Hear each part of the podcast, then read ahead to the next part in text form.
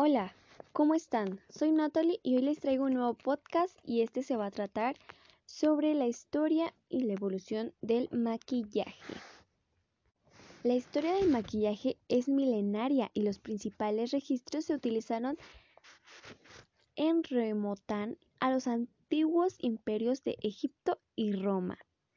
Los egipcios utilizaban colores fuertes y brillantes para resaltar los ojos. Además, tenían sus labios con ocre rojo y óxido de hierro natural para crear los colores que usaban diferentes elementos naturales, como el antimonio rojo para los labios, mientras que obtenían tonos turquesas o azules mediante la pulverización de piedras y minerales que colocaban sobre los párpados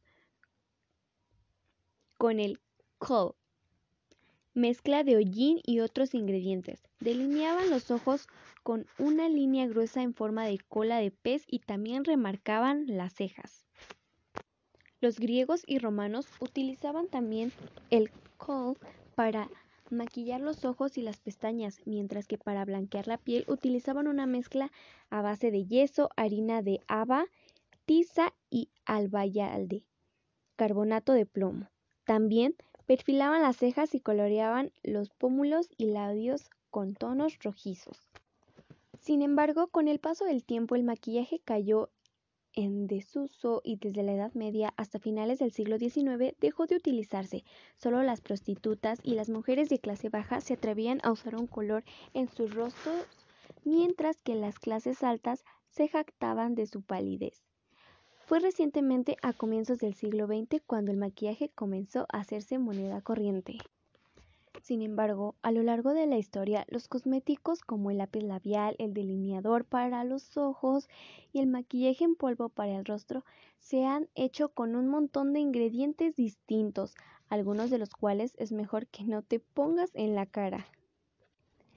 En la actualidad existe una gran variedad de maquillajes dependiendo del objetivo que se persiga. El maquillaje es resistente y puede durar un día entero y además la gran diferencia con el pasado que las sustancias que lo componen son más naturales, sin parabenos, sin materiales tóxicos o perjudiciales para la salud y para la piel y cada vez más respetuosas con la sostenibilidad y el medio ambiente. Como ves, la historia del maquillaje ha sido cambiante con periodos muy diferentes entre sí, siempre con el objetivo de comunicarse a través de la estética. Si te ha interesado este podcast o planeas dedicarte a ser una maquilladora profesional, debes formarte con estudios especializados impartidos por un centro de academia y calidad a tu medida.